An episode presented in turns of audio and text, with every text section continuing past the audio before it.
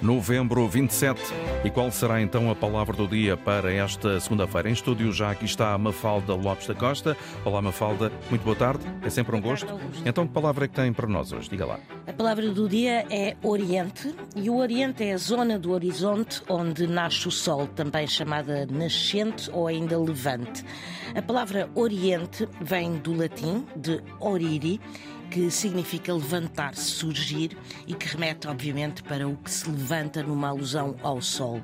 Já as designações de Oriente e Ocidente são divisões criadas durante a crise do Império Romano, quando, para evitar os constantes conflitos, o imperador Diocleciano reorganizou a estrutura de poder. O Império foi dividido em duas partes, o Oriente sob o seu próprio comando e o Ocidente foi confiado a Maximiano.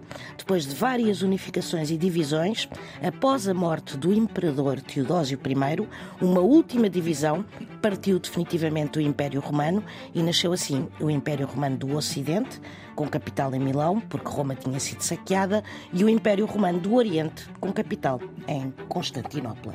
Muito bem, está explicado então. Liga à cultura e ao conhecimento. Ligue à Antena 1. A palavra do dia. Antena 1.